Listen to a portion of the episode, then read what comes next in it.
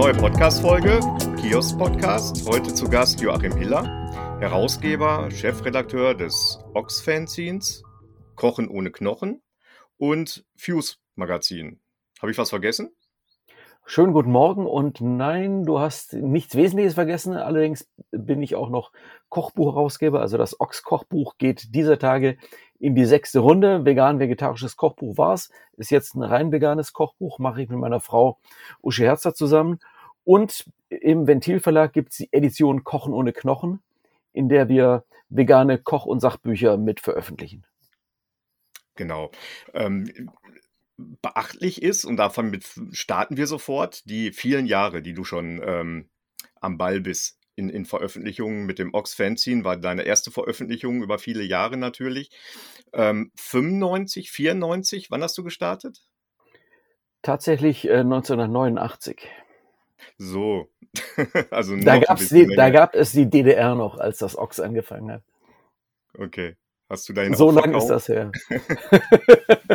genau, so lange ist das. Das ist aber wirklich beachtlich. Und es gab keine Unterbrechung, so wie ich, glaube ich, herausgefunden habe, ne? Nö, das ging wirklich immer durch. Anfangs unregelmäßig, aber durchaus auch zwei bis drei Ausgaben im Jahr, irgendwann dann drei Ausgaben im Jahr, irgendwann dann vier, als es postalisch äh, erfor erforderlich war. Und seit sehr vielen Jahren alle zwei Monate. Ja, ich konnte das jetzt nur ähm, von 1995 an zurück äh, verfolgen, habe ich dir gerade gesagt, da habe ich noch ein Magazin ähm, zur Hand gehabt, aber auch schon mit einer beachtlichen ähm, Auflage. Ähm, das war 5500, also über 5000, glaube ich, auf jeden Fall. Ne? Es war die Zeit für sowas. Ähm, also wir fingen natürlich an, als ähm, Punk Hardcore noch Underground war und ähm, mit in einer der frühen Ausgaben hatten wir ja noch über Bands wie Matani und Nirvana geschrieben. Ja. Und ähm, klar, natürlich dann ähm, in dem Moment, wo solche Genres, speziell dann mit Nirvana, eben groß wurden, dann, ähm, du erwähntest Mitte der 90er, kam dann Green Day, Offspring, NoFX, ja. all solche Bands dazu. Und plötzlich hat das eben Boom und das hat uns durchaus auch mit nach oben getragen. Das war auch die Zeit, als ich in Essen eigentlich studiert habe. Ich sage bewusst eigentlich. Hm. Kommunikationswissenschaft, Politik und Anglistik. Dort bin ich äh, Anfang der 90er nach Essen gezogen aus meinem süddeutschen Kaff, wo ich herkomme. Und ähm, ja, dann hatte ich eben natürlich äh, während des Studiums relativ viel Zeit oder habe sie mir genommen und habe mir eben äh, meine, meine parallele ja, Selbstständigkeit, die schon vorher bestand, eben weiter ausgebaut. Und mhm. plötzlich war das halt ein Zeitaufwand und tatsächlich auch zumindest ansatzweise war es halt der Studienebenjob quasi irgendwann.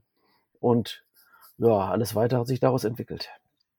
Hat sich automatisch entwickelt. Gab es denn zu dem Zeitpunkt, wo du gestartet hast, ähm, wart ihr, warst du, muss man ja sagen, du hast das, glaube ich, ziemlich im Alleingang erstmal auch gemacht, ne? Also ähm, ich habe so gesehen, vom selbst Layout und so, das hast du alles selber gemacht?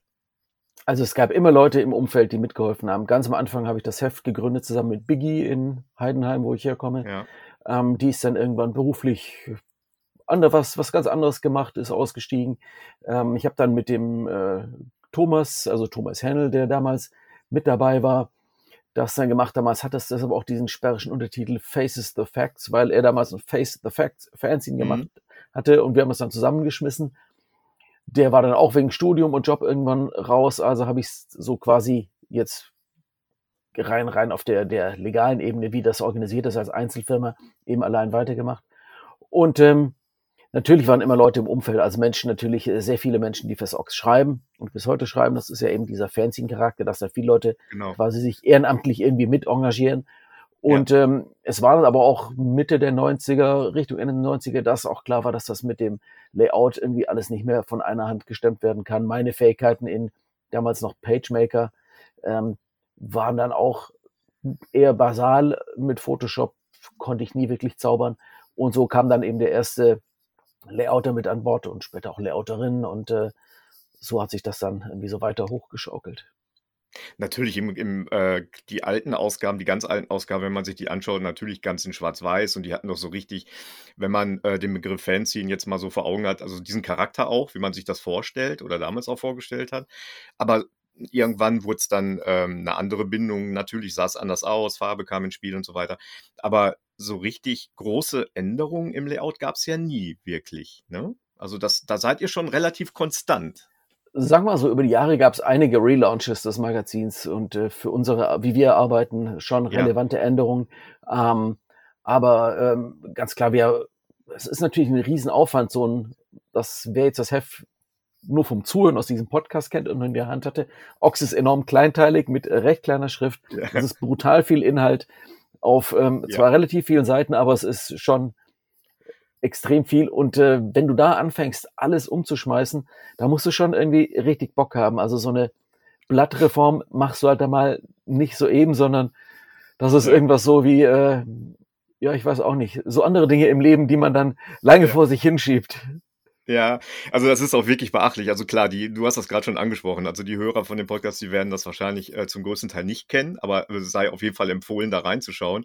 Und was diese ähm, ja, die kleine Schrift, die Kleinteiligkeit auf den Seiten. Also es geht sehr viel da ab und äh, ich glaube, das Schwarzmagazin, das äh, wäre wahrscheinlich auf acht Seiten irgendwie, dann wird das kommen, wenn wir äh, deine Schriftgröße benutzen würden und die Inhalte auf eine Seite packen würden. Genau. Ja, also das ist aber auch, glaube ich, ähm, äh, du lachst da auch so ein bisschen drüber. Ich glaube, das lässt du dir auch nicht nehmen. Ne? Das ist so ein bisschen der Charakter vom, vom Ox äh, über die Jahre. Du wirst auch oft darauf angesprochen. Ne? Ich habe das ja auch immer mal so ein bisschen verfolgt nebenher. Ähm, das das äh, gefällt dir schon, ne? dass man da immer so ein bisschen Wiedererkennung ja, die Leute immer so, die Schrift ist so klein. Und das ist halt der unser genau. Running Gag mittlerweile ähm, auch online irgendwie, dass Leute genau. so, die Schrift ist so klein, alle nur auch bei Social Media die die die Ox Stammleserschaft, die feigst dann natürlich rum so, ja, also ja, die Schrift müsste größer sein, aber andererseits, hey, man kann sich einfach mal eine neue Brille besorgen und dann geht das auch wieder. Und vor allem deine Stammleserschaft hat mittlerweile Brillen, ne? Da gehe ich mal von aus, wächst ja auch vom Alter mit auf. Genau. Ja, also ich fand das schon, also gab's genau, daran wollte ich gerade nochmal zurück. Zu dem Zeitpunkt, wo du gestartet bist mit dem Ox, ähm, Gab es da Vergleichbares? Nee, da gab es, glaube ich, nichts. Ne? Ich meine, ich habe das ja auch damals. Ich war froh, dass es sowas gab, aber ähm, im, im, am Bahnhof, an, an Läden und so eigentlich weniger, ne? Also sagen wir so, ähm, die, das Ox kommt natürlich aus, einer, aus einem Jahrzehnt, eben noch den 80ern, in dem es eine sehr aktive und große Fanzine-Szene gab, ja. weil natürlich ja. dass das Medium war, unsere Musik, also Punk, Hardcore, fand in den Mainstream-Medien nur ganz am Rande statt und im Zweifelsfall war es eben immer das Gefühl von Menschen, die in der Szene waren, dass man da ja sowieso falsch verstanden wurde. Also hat man sich eben selbst ermächtigt und selbst diese Produktivmittel in die Hand genommen, um mhm. seine, um sich ordentlich, vernünftig und wahrheitsgemäß repräsentiert zu sehen. Das ist ja auch so dieser Fanzine-Gedanke. Also, klingt jetzt ein bisschen pathetisch aus der Szene für die Szene, aber das war natürlich schon die Grundidee. Auch das, weshalb äh, Biggie und ich das damals angefangen haben. Und äh, zu der Zeit gab es sehr viele äh, Fanzines. Ähm, fürs Ox haben wir uns damals äh, inspirieren lassen von dem großen US-Magazin, das mittlerweile leider eingestellt und im Internet verschwunden ist. Ähm, Maxim Rock'n'Roll, das war das Welt-Punk-Fanzine, das die ganze Szene vor dem Internet weltweit zusammengehalten mhm. hat. Und in Deutschland ähm, gab es zu der Zeit ähm, schon zwei, drei Jahre das Trust, das gibt's auch heute noch. Mhm. Und ähm, das war also der Punkt, okay, was die machen, ist solide, aber das können wir auch. Und gefühlt im Zweifel natürlich besser, sonst würde man sowas ja nicht selber machen. Ähm, ja. Aber äh, das ist natürlich äh, Ansichtssache. Und ähm, es äh, gab dann auch in den 90ern natürlich, es gab das, äh, das ZAP-Fanzine, das damals dann irgendwie recht guten Lauf hatte. Ähm, es gibt seit Anfang der 90er das Plastic Bomb aus Duisburg. Mhm. Und ähm, na, dann waren da wirklich halt noch diverse andere Hefte, die zu der jeweiligen Zeit relativ beliebt waren.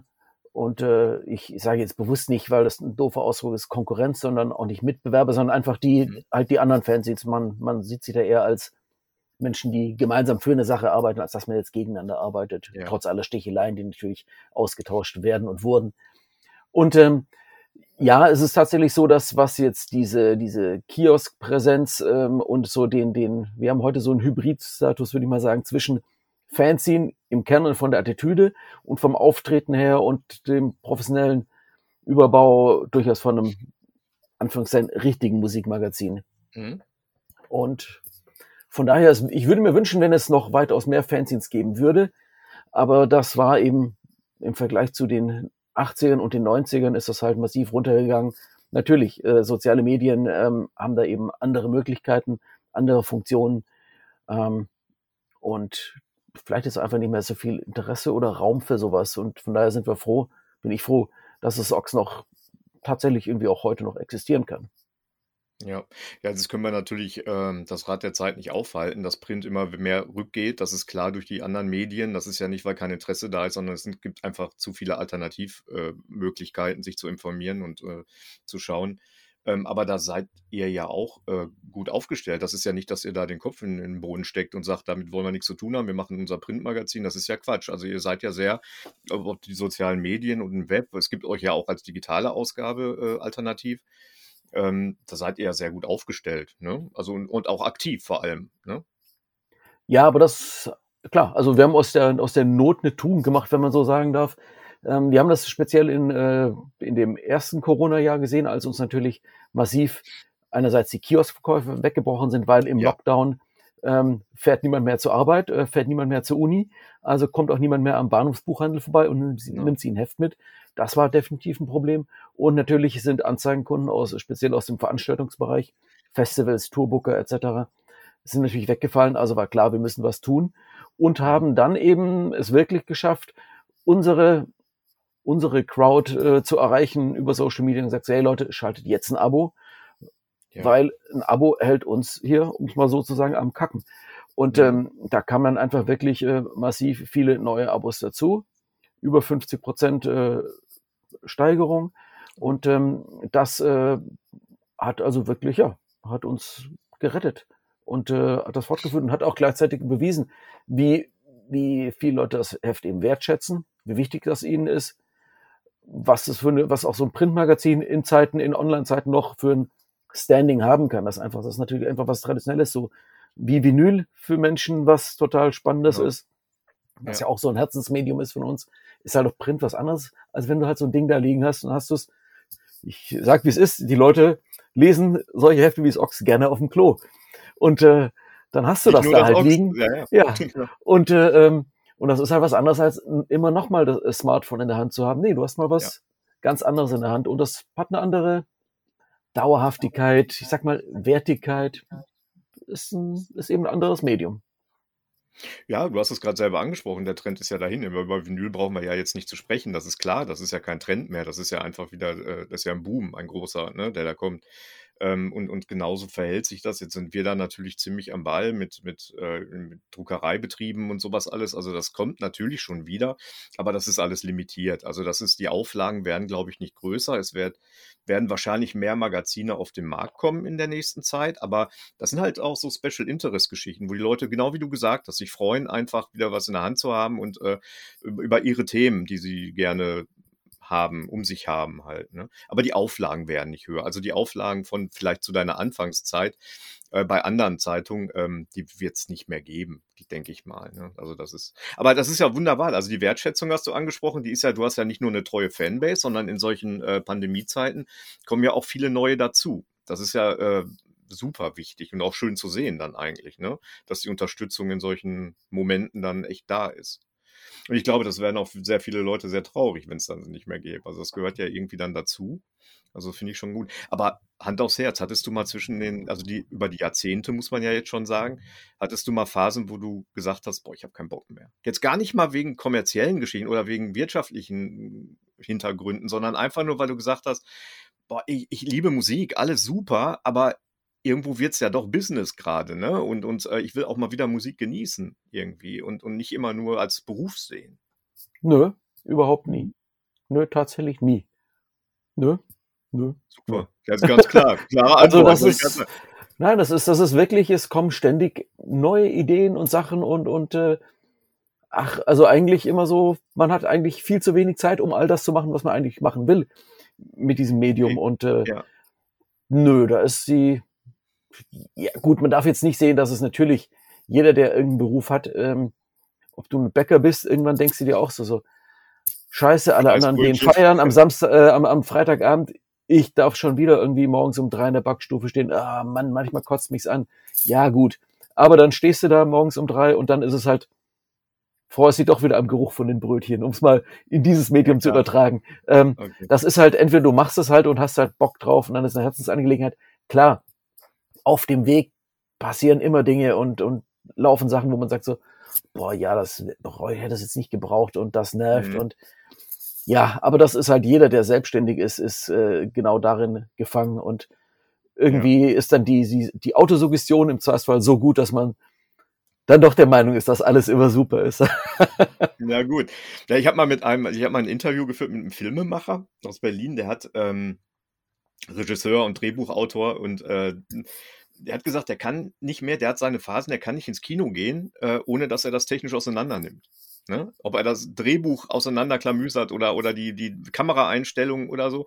Und ähm, geht da mit den anderen Leuten auch auf den Zünder. Ne? Also wenn, wenn die mit ihm ins Kino gehen halt. Und äh, er findet es selber schade, dass er selber nicht mehr so, so einen Film einfach nur mal genießen kann, dass er sich ins Kino setzen kann und hey, berieseln lassen. Ne?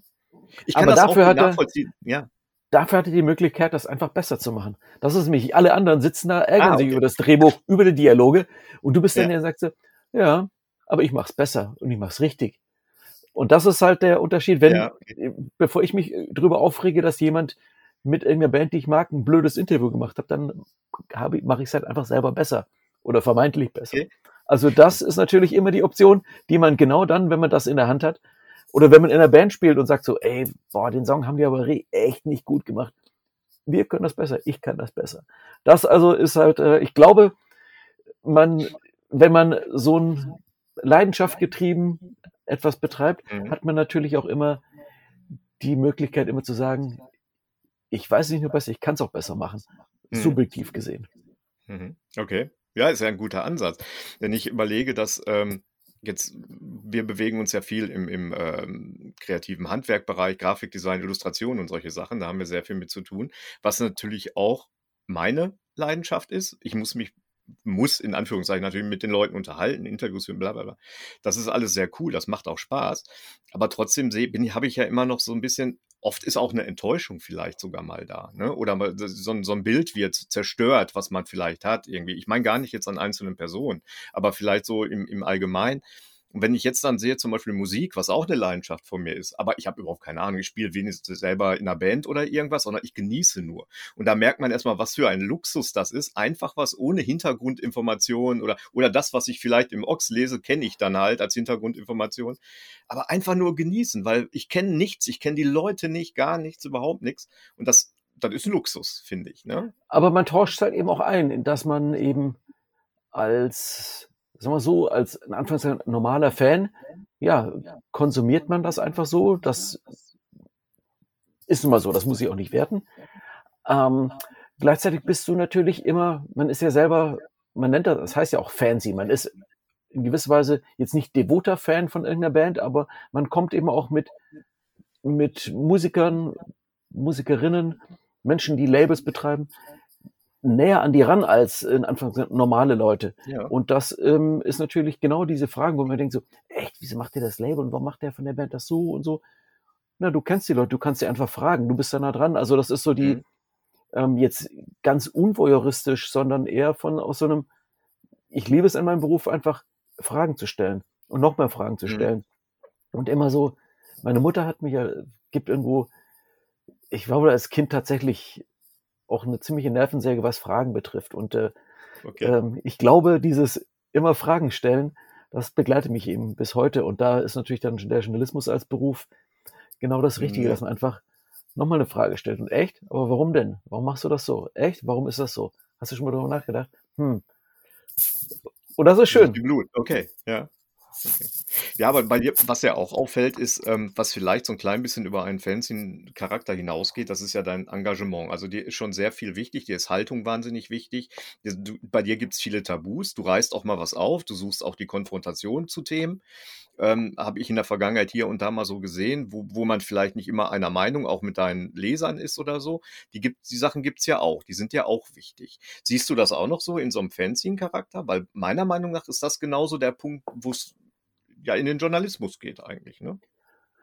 Einerseits Journalismus, andererseits in der Punk-Szene ging und geht es ja um Werte, also um, um bestimmte ja. Basics oder Punk-Hardcore-Szene. Ich habe am letzten Wochenende noch einen Podcast gemacht zum anderen Thema, da ging es um eine legendäre Compilation aus dem Jahr 1984 über namens Peace, also wie Frieden. Mhm. Und ähm, wo ich mit meinem Podcast-Gast mich eben auch darüber unterhalten habe, über diese Werte in der Szene, dass das immer eine enorm wertegetriebene Szene war, wo eben mhm. ganz klar ist, es geht gegen Rassismus, gegen Sexismus, gegen Unterdrückung, Ausbeutung, für den Frieden, gegen Kriegs Kriegstreiberei, gegen einen wild gewordenen äh, Kapitalismus, ähm, für wirklich explizit linke Werte, ähm, mhm. für auch, was ja mein anderes äh, Medium Kochen ohne Knochen betrifft, ein veganes Magazin, ähm, gegen die äh, gegen Speziesismus, also die Ausbeutung von Tieren, also für eine vegane Lebensweise, in der nicht andere Lebewesen zu dem menschlichen Vorteil vernichtet oder äh, ausgebeutet werden.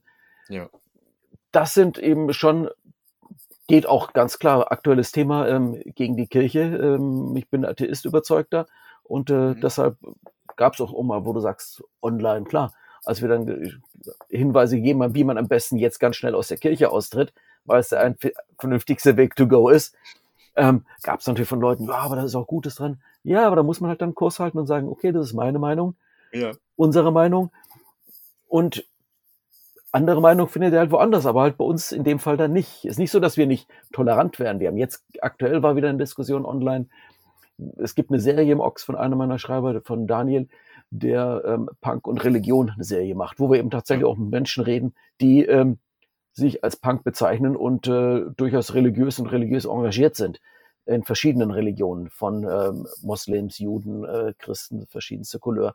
Und ähm, das halten wir auch aus im Ox. Also das ist dann, da sind dann wir manchmal wieder toleranter als manche unserer LeserInnen, die ja. oftmals dann so ein Problem damit haben. Ähm, man macht sich als Journalist nicht zwingend gemein mit demjenigen, den man da interviewt. Man muss manchmal auch solche Gegenmeinungen natürlich aushalten können.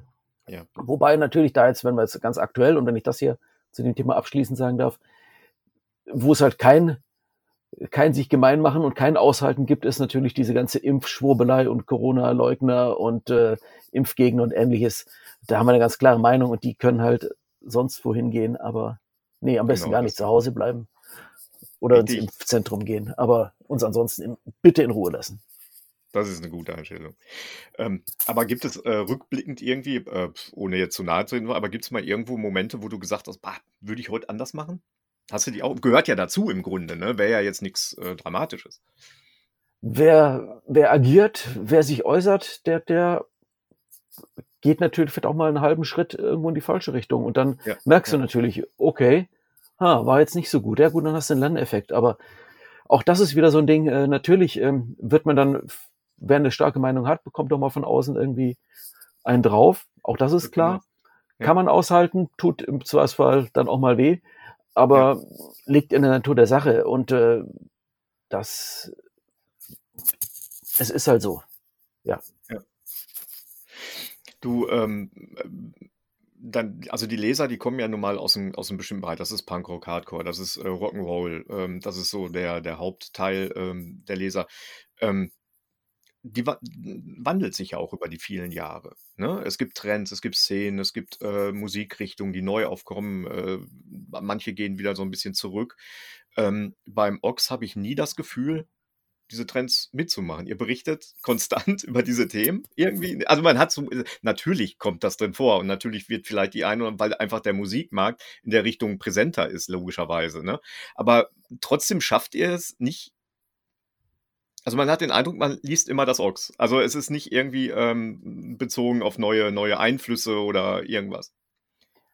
Ja klar, also wir, es tauchen natürlich neue Sachen auf. Also ja, ähm, natürlich, ähm, das, ja, ist, das ist ganz klar. Ja. Aber ich würde mal eher so sagen, das ist, ähm, hm, es gibt so, also dass das, wir schwappen jetzt vielleicht nicht sehr hektisch und schnell vorne an irgendwelchen Trends mit, mhm. sondern haben eher so eine gewisse Trägheit, äh, die das, die das ja. mitnimmt. Also ähm, andererseits, ja, es ist immer schwer zu sagen. Bei vielen Sachen war man halt auch dann. Also, nee, es ist nicht so, dass wir, ah, das ist ja neu und blöd und äh, wollen wir nicht. Nee, es ist, trifft nur im Zweifelsfall, schwingt es bei uns eher subtil mit und wir schreien nicht ganz laut rum, so, wir haben jetzt die neuesten, heißesten Trends und die Zukunft des Hardcore gesehen, sondern ja. ja, man berichtet halt und guckt sich an und beim nächsten Mal schaut man, redet man in zwei Jahren mit der Band nochmal oder hat man tatsächlich nur einmal mit der Band geredet und danach wurde mit der, der Band, die als Zukunft des Hardcore bezeichnet ist, hat nie wieder jemand was davon gehört.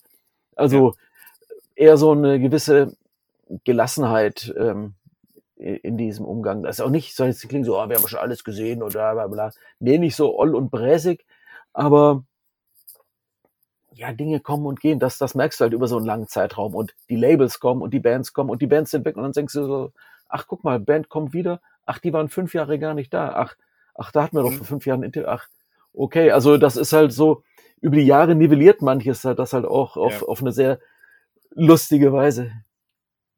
Naja, auch auf eine gewisse Art und Weise auch souverän. Man kennt das, ne? Also dann vielleicht so ein bisschen der Jahre geschuldet dann halt, weil man weiß, wie es läuft, halt das Geschäft auch. Ne? Also viel kommt und geht, du hast es gesagt, genau. Ja. Jetzt hast du ja ähm, äh, seinerzeit, da nochmal einen Sprung zurück. Du hast ja auch diese spannende Phase mitgemacht ähm, vom wo Print Print war, ganz normal. Du hast deine äh, Magazine gemacht und die waren im, im, im Handel oder, oder im Abo.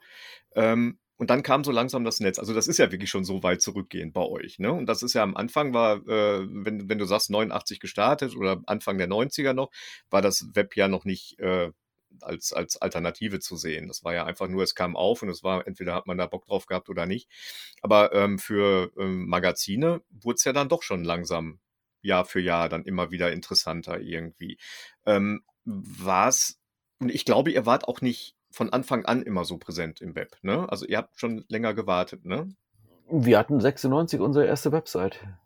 Als, Doch, dann habe ich das scheiße Leute, recherchiert. Als, ob die, als die Leute www noch gar nicht wussten, was das ist. Ich glaube ich selber auch nicht. Aber ich hatte damals jemand aus dem äh, ach, Kölner Politumfeld, der irgendwie selber sehr so, so, so ein Hacker-Typ.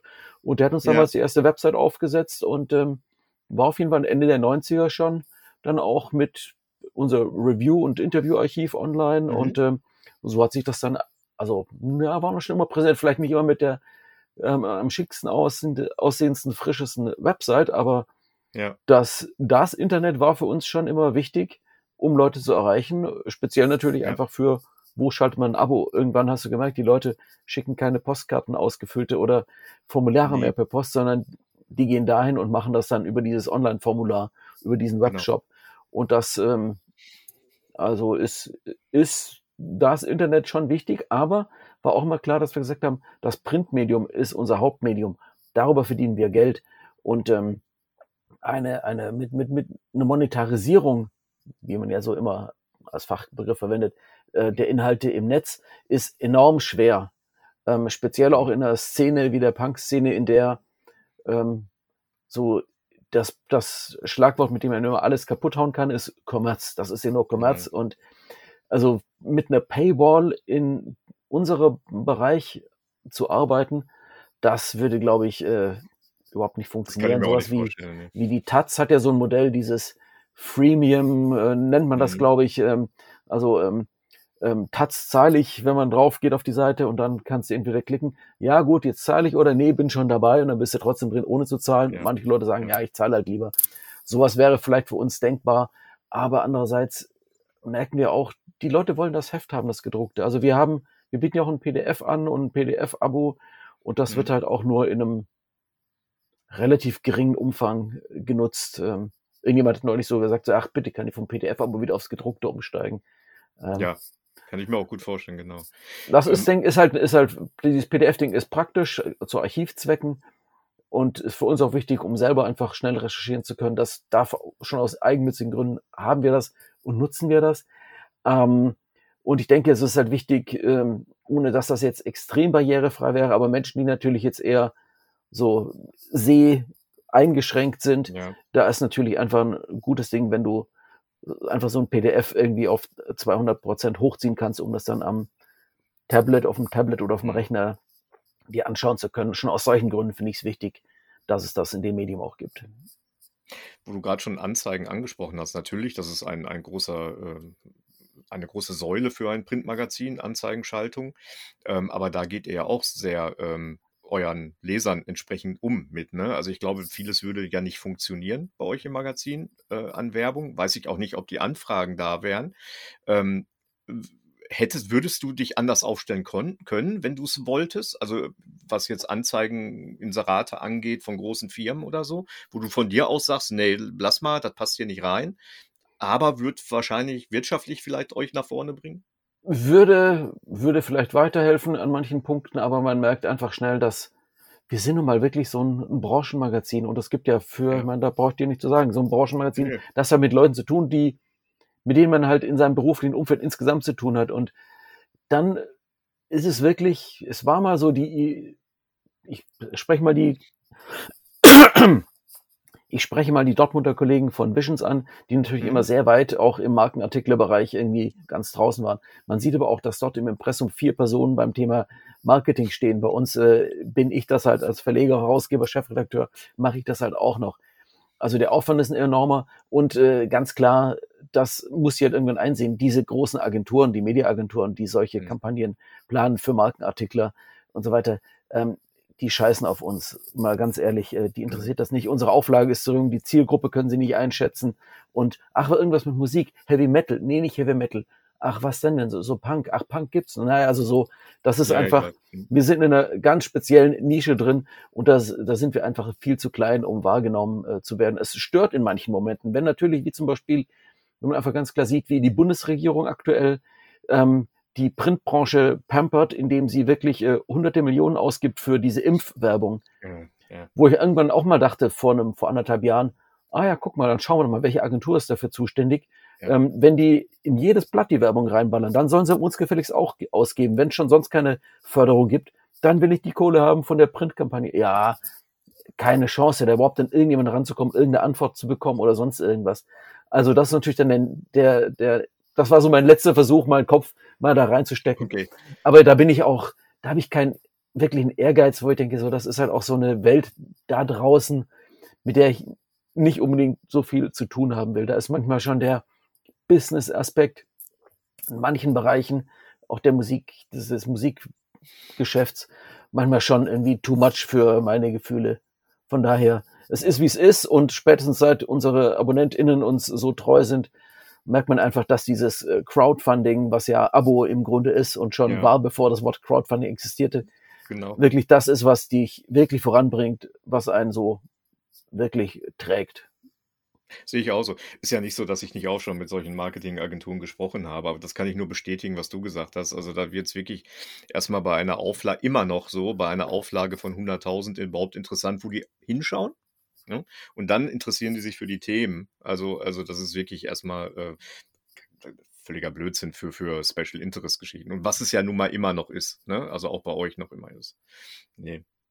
Ähm, du hast, ähm, hast du selber Abos? ja, ja, doch, doch. Ähm, von ähm, Autobild Classic das ist Ach, mein was? Fernsehen, das ich okay. gerne lese. Ja. ähm, ähm, ich äh, bin seit über 30 Jahren äh, Taz-Abonnent. Ja. Ähm, online, also digital tatsächlich, weil die, die Postzustellung irgendwann nicht mehr funktionierte, was einfach Schwachsinn war. Ich habe seit ich lese, seit ich, glaube ich, 13 bin oder sowas, den Spiegel und habe da irgendwie seit langem ein Abo. Ja. Und ähm, ja, dann sind sehr viele Austauschabos mit KollegInnen aus den verschiedensten Bereichen. Also ich wahrscheinlich landen hier so im Monat sicher, weiß ich, 20, 30 äh, Magazine aus ja, den verschiedenen geschäftlichen Richtungen. Gründen, ja, ja, genau. Ja, ja. ja, aber das sind natürlich auch Sachen, wo man, also Dinge, die einen nicht interessieren, wird man natürlich sagen, so, ey, lass mal stecken, brauchst du mir nicht schicken. Hm. Sondern das sind schon Sachen, die einem dann, das sind, die einem dann äh, wichtig sind, dass die auch regelmäßig auftauchen, um zu sehen, was geht da, was, was passiert hier. Ja. Ähm, online, online, ähm, ja, SZ, also Süddeutsche Zeitung, habe ich noch ein ja. Online-Abo. Ähm, und ja, müsste jetzt tatsächlich, ich habe keine Liste dafür, aber das war jetzt Nein, ein okay. aber, aber, du konsumierst, also das ist ja auch schon wichtig natürlich. Also, ja, also klar, bei Nachrichtenmagazinen, äh, das sind auch die einzigen, wo ich dann auch Online-Abos habe. Also das ist dann, da, da finde ich das doch schon sehr schön. Ne? Also schnell informieren morgens beim Kaffee, ne? das, das, das macht dann schon Sinn. Ähm, aber wir haben jetzt die, über Ox die ganze Zeit gesprochen. Fuse ist ja auch äh, ein, ich glaube, kann das sein, in der Auflage sogar noch höher als Ox irgendwie? Oder, oder? Ja, da wir, da wir ja da so ein äh, äh also Free Mac äh, ja, Ansatz ja. haben, dass wir dann einfach über diverse ähm, Auslagestellen in tatsächlich normalen, äh, in der normalen Situation, mhm. ähm, Clubs etc., aber natürlich auch über Versandhändler im, im Bereich, mhm. ähm, also Musikmerch, die das Heft dann mit ihren Paketen beilegen. Und äh, wir haben aber auch ta da tatsächlich äh, eine, also im, im oberen 100er-Bereich eine Anzahl von Abonnenten. Mhm. Und ähm, dadurch ist natürlich, wenn du jetzt das so frei abverteilst, hast du natürlich eine größere Auflage, ja. Aber da bist du äh, zwar Herausgeber, aber nicht, äh, oder machst du da auch aktiv mit in der Redaktion? Nee, die Redaktion hat Dennis, der das, ja. der macht das eigenständig und äh, da bin ich, bin ich froh, dass ich mich da nicht auch noch damit zu beschäftigen muss. Ich wollte gerade sagen, also wird ja auch ein bisschen viel. Du hast ja auch Kochen ohne Knochen, ne? Wir haben gerade kurz äh, angesprochen. Ähm, was jetzt so ein bisschen auch vom, ähm, von, von der Reichweite jetzt auch ein größeres Publikum logischerweise anspricht, ne? Also aus verschiedensten Bereichen.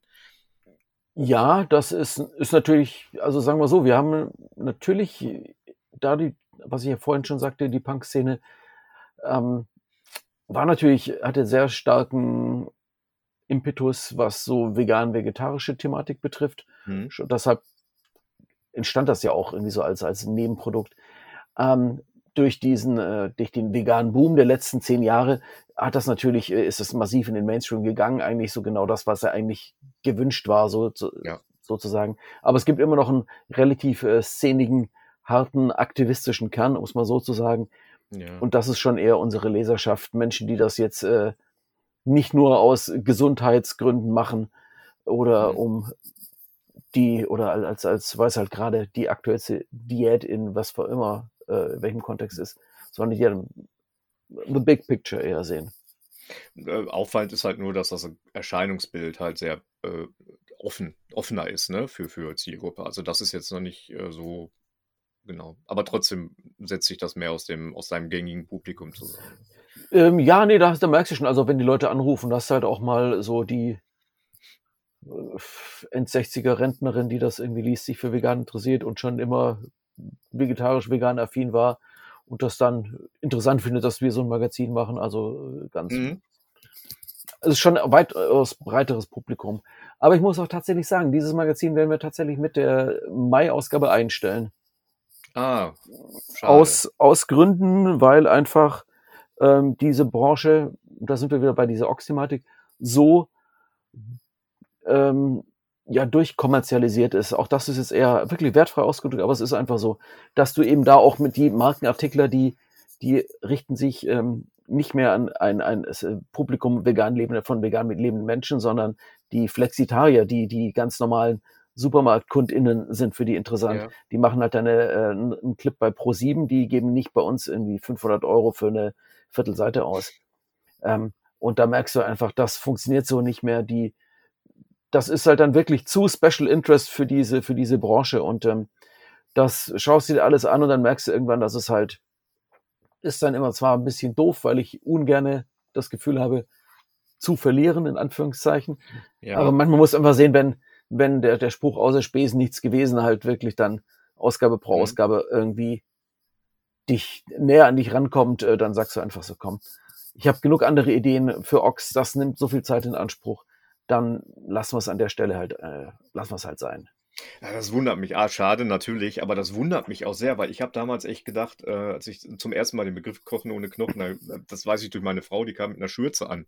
Ne, ihr habt das mal im Merch gehabt oder so, ne? Genau, irgendwie, das fand ich so geil. Also sie war das eigentlich, die das als erstes entdeckt hat. Und ähm, ich fand den Titel einfach genial und dann ein bisschen damit beschäftigt und ich hätte jetzt echt gedacht, dass das das Ding, dass das durch die Decke geht, weil, weil die Zielgruppe dann doch sich so weit streut, ne? Da bin ich halt wieder wahrscheinlich, oder also Uschi und ich, wir machen das zusammen, ähm, dann halt auch zu starkköpfig. Ähm, schau, du hast da, ich bekomme da regelmäßig Anrufe von Agenturen oder Mails, äh, was denn Advertorials kosten bei uns.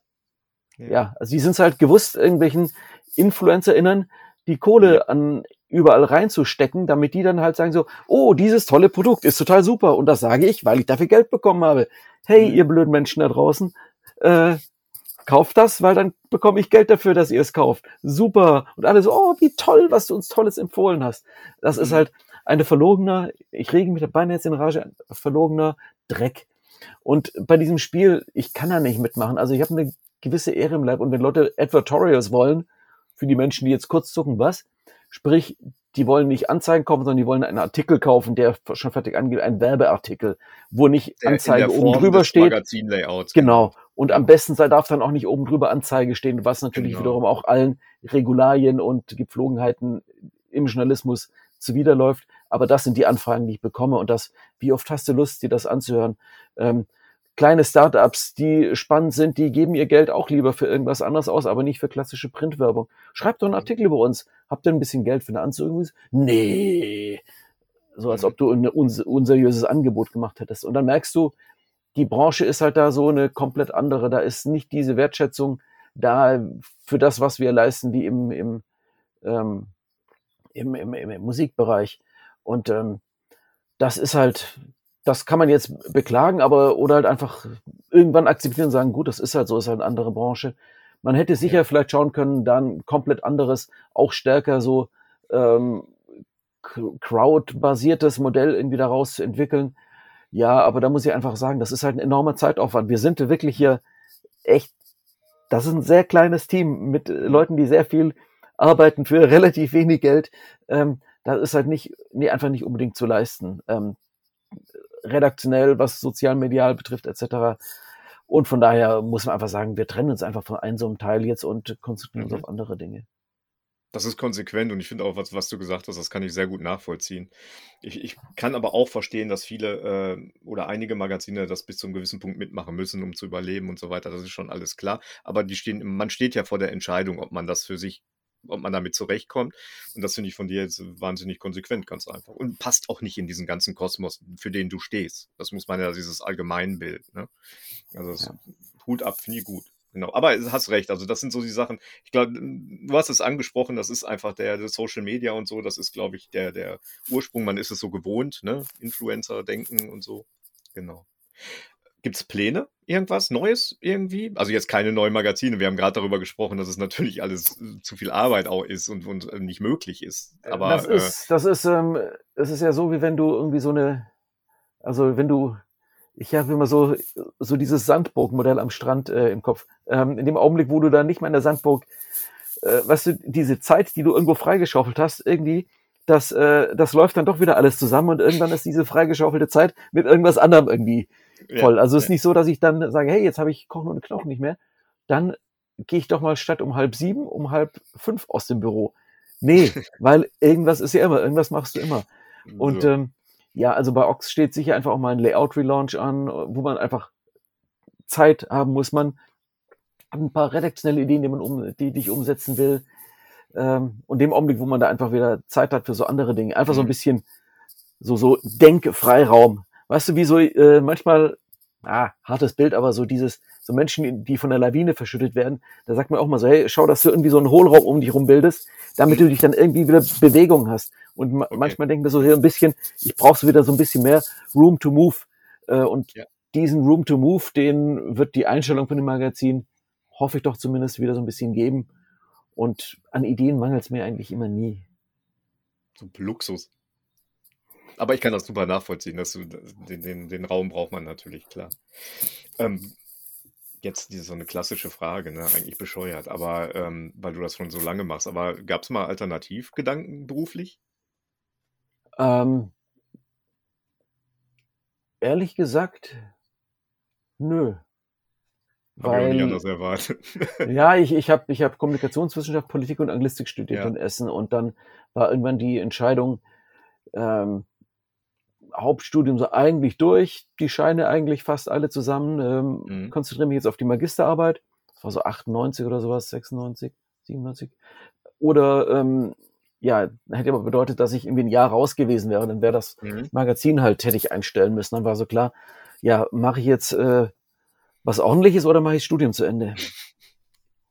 Und das ist halt dann gesagt, genau. Dann ja. hast du dich für das Ordentliche entschieden, genau. Ja, dann habe ich halt mich auf meine Selbstständigkeit konzentriert und das weitergemacht und äh, habe es ja. eigentlich auch nicht bereut, weil man, Leute studieren ja Dinge zu Ende und merken dann, dass sie vergessen haben, während des Studiums sich auf irgendwas zu konzentrieren, auf irgendwas zu spezialisieren ja. und stehen dann da und ähm, ah ja, und was mache ich denn jetzt mit dem Studium? Ja, weiß ich auch nicht. Dann merken sie, dass sie zwar studiert haben, aber das Wichtige sind ja eher die Dinge ums Studium rum, was man in mhm. Praktika mhm. gemacht hat, etc.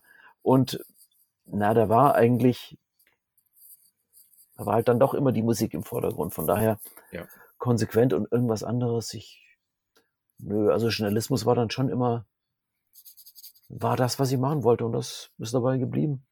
Das ist eigentlich beides verbunden einfach nur, ne? Das ist das klassisch, also schön, also wirklich schön zu sehen. Hast du ähm, ähm, als letzte Frage mal jetzt, hast du irgendwie schon bemerkt, irgendwie, dass sich im, weil das unsere, da muss ich jetzt ein bisschen ausholen, weil unsere Hörer das am meisten interessiert, ähm, im bei festen Druckpartnern oder im Printbereich, wenn du deine Magazine drucken lässt, das wird sich ja wahrscheinlich mal gewechselt, zwangsläufig gewechselt haben, irgendwie standortmäßig. Ähm, hast du da auch Unterschiede feststellen können, irgendwie im, im Handling oder im, in der Kommunikation mit Druckereien? Ich habe sehr lange in, über, in Oberhausen mit ähm, äh, Watz Druck zusammengearbeitet. Mhm. Ähm, Funke Medien, äh, das wurde dann von, von dem Konzern wurde das dann auf eine sehr unschöne Art wurde der Konzern und die Menschen dort, äh, wurde die Druckerei abgewickelt. Ja. Enorm schäbige Nummer, die da gelaufen ist seitens des Funke-Konzerns. Ähm, und ähm, ein, äh, eine Ausgründung von Leuten, die dort gearbeitet haben, ist die Firma Freiraumdruck, die es bis heute gibt und mhm. die als für mich so als klassischer Druckbroker arbeiten. Und äh, mit Freiraumdruck arbeite ich bis heute zusammen. Und ähm, wir haben über die Jahre wechseln wir alle paar Jahre mal die Druckerei, weil dann merkst du einfach, mit dieser Druckerei funktioniert das sehr gut. Und dann, was, wo die sich angestrengt haben, anfangs plötzlich, dann fangen sie an halt rumzuschlunzen. Ja. Plötzlich wird der, bei uns sind Termine, Termine, Termine so dermaßen wichtig. Und dann plötzlich wird der Termin nicht eingehalten, die Verarbeitung stimmt nicht mehr. Und denkst du so, was ist denn da los? Warum, ihr wart doch super, warum seid ihr jetzt nicht mehr super? Und dann ist klar, und das ist halt das Gute, wenn ich, weshalb ich da gerne mit einem Druckagenten zusammenarbeite, der hat dann ein anderes Standing, als wenn ich jetzt einmal ankomme. Das heißt, er hat ein höheres Volumen. Die mhm. Kosten, die der eigentlich mehr kosten würde, wird ein, dadurch eingeholt, dass die, dass der, ähm, dass er halt dann einen besseren Preis bekommt. Und ähm, ähm, dass wir einfach halt flexibler sind. Ähm, und ich halt aus diesem Druck raus bin, mir ständig, äh, oder im Zweifelsfall mich selber da eben neue Partner zu holen, sondern ich sage, ich habe eben meine, meine Agentur, die sagt hier, da brauchen wir jemand, und die, die müssen sich halt anstrengen, damit die weiter gut bleiben. Und äh, das ist halt eine sehr gedeihliche, gute Zusammenarbeit. Ähm, Druckereien tendieren halt dazu, manchmal solche Dinge einfach zu sloppy zu sehen. Und dann ist halt wirklich, dann hast du halt die Möglichkeit, ein, zweimal nachzubessern und dann war's das. Ja, wenn zu, zu große Verlässlichkeit im Raum steht, weil die kommen ja immer wieder regelmäßig so, ne? Das ist wahrscheinlich so dieser ja, Punkt. Ja. Aber ist schon interessant, dass du sagst, du arbeitest mit so einer, ja, mit so einer Art Produktioner dann zusammen, also der das managt irgendwie, dass du auch gar nicht so den ähm, direkten Kontakt wahrscheinlich hast, ne? Also das ist äh, ja, ist schon natürlich in der ja, alltäglichen Abwicklung hat man natürlich dann mit der Druckvorstufe dort wiederum natürlich schon auch zu tun. Mhm. Ähm, aber das, das Relevante die Ansagen, dafür hat man halt äh, seine, seine Agentur und das ist schon sehr vorteilhaft. Ja. Es zeigt ja auch natürlich, bekomme ich ständig Anfragen und ich hoffe nicht, dass jetzt angrund von diesem Podcast welche kommen. Ja, können wir denn mal ein Angebot äh, bereiten? Wir haben mal von Sie ein Angebot vorbereitet ja. und dann schaust du halt rein und du, du weißt natürlich, ähm, dass, dass eigentlich alle die gleichen Maschinen haben, alle haben die gleichen Personalkosten, ähm, alle stehen unter dem, haben den gleichen Papierpreis, also die, die, die Änderungen, die sind dann im Bereich von so relativ geringen, die Unterschiede im Bereich von so relativ geringen Summen, dass eben das keine relevante Rolle steht, spielt. Für uns ist wichtig, dass so eine Druckerei im Umkreis von, ja, ich sag mal, maximal drei Sprinterstunden sind. Ja, Weil das ist genau. der Punkt, äh, wenn mal irgendwas schief geht, dass, äh, wenn die Druckerei am Abend vorher nicht losfahren konnte, dass im Zweifelsfall die einen Sprinter losschicken können, damit wir trotzdem die Hefte rechtzeitig da haben. Das ist so der Punkt. Also bringt uns halt auch die Druckerei in, im näheren europäischen Ausland nichts, äh, weil du willst, im, im Wintersturm kommt auch mal der Sprinter noch von Frankfurt oder Kassel oder sonst woher zu genau. uns durch. Aber wenn der LKW aus irgendwo ähm, Polen oder Tschechien losfahren soll, dann kommt der halt drei Tage nicht und das können wir uns halt nicht erlauben. Also sind halt solche regionalen Faktoren und die absolute Zuverlässigkeit für, Zuverlässigkeit für uns ähm, ganz essentiell. Jetzt aber ein, wirklich eine ganz allerletzte Frage, dann äh, klaue ich dir die Zeit nicht mehr. Ähm, ihr seid auch mit dabei bei Veranstaltungen, ne? Also irgendwie organisiert die selber oder seid ihr dann nur in Anführungszeichen Medienpartner für verschiedene Konzerte und, und äh, also, es gibt so dieses, dieses, dieses ähm, Ox präsentiert, wo wir bestimmte genau, Touren oder genau. Bands, dann taucht das auf dem Plakat auf. Das ja. ist halt dann so ein, letztlich so ein wir machen ein bisschen Werbung für die über unsere Social Media Kanäle und äh, gleichzeitig taucht dann unser Logo halt auf dem Plakat auf und die Band schreibt hier, Ox präsentiert unsere Tour. Und so ist man selber einfach wechselseitig, hält sich im Gespräch Support, und steigert genau. wechselseitig mhm. die, die Bekanntheit. Äh, es gibt regelmäßig das Ox Festival. Es gab eines ganz kurz vor Corona und es wird eines am 9.4. nach Corona geben wieder. Und das mhm. mache ich zusammen mit dem Nico von äh, Beer Music Konzerten aus Düsseldorf. Der macht die Abwicklung mittlerweile. Da bin ich klüger geworden mein letztes Festival, das ich irgendwie vor fünf Jahren komplett eigenständig gemacht habe, da habe ich dann nachher dreieinhalbtausend Euro draufgezahlt und dann gesagt, komm, Finger ja. davon. Das lasse ich einfach Leute, die sich damit auskennen, machen. Ich sage, welche Bands da spielen sollen und habe aber an dem Abend Spaß und muss nicht ständig rumrennen und alles organisieren. Ja man lernt dazu. Man hat tatsächlich auch in dem Alter und nach so vielen Jahren noch eine Lernkurve. Geht noch, ne? genau. Ja, Hintergrund war natürlich die Pandemie meiner Frage. Wenn du selber als Veranstalter agierst, dann ist das ja eine Katastrophe gewesen dann halt. Aber so geht's ja dann, ja. Ja, also ja. sagen wir so, ist die Katastrophe ist natürlich trotzdem, weil äh, man eben seit äh, sonst zwei, drei Konzerte die Woche und äh, seit Pandemiebeginn waren es, äh, seit zwei Jahren war ich vielleicht auf zwei Handvoll Konzerten, die dann ja. irgendwann mal gingen. Ja. Und das ist natürlich, wenn es um Musik geht und das eigentlich sonst der Lebensinhalt und der, der Geschäftszweck ist, ist das natürlich leider ziemlich für den Arsch gewesen. Absolut.